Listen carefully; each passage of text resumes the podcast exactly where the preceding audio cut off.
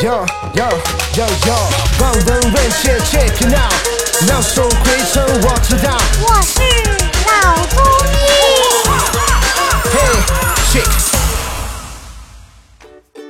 本节目由上海团市委、上海中医大、上海青联、上海医卫青联、辣椒智库联合出品，由上海徐浦中医医院特别支持，喜马拉雅独家播出。大家好，哎，我还是那个对中医不太懂啊，但是充满好奇的节目策划人张猛。我们进入到我是老中医的一个特色板块，就是误区提问时间。那么今天我们非常荣幸的请到了上海市名中医中医风湿病学专家、上海中医药大学附属龙华医院风湿免疫科主任苏丽医生。呃，听众朋友们，大家好。OK，那我们的这个患者到了医院之后，然后去做一系列的检查，发现自己的类风湿因子呈阳性，哎，这样的一个状态，一定是类风关的症状吗？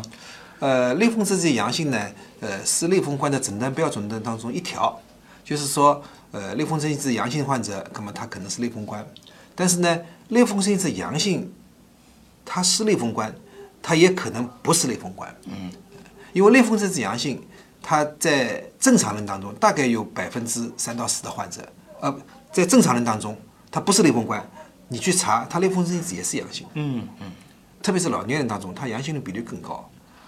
第二，在一些不是类风关的疾病当中，比如说红斑狼疮，对吧？比如说这个干燥综合症，就这些风湿病当中，它类风湿因子也会阳性。所以我们说，类风湿因子阳性的患者不一定是类风关。嗯。反过来，类风湿因子阴性的患者不一定不是类风湿。嗯。就是类风关患者，呃，类风湿因子阳性大概百分之七十。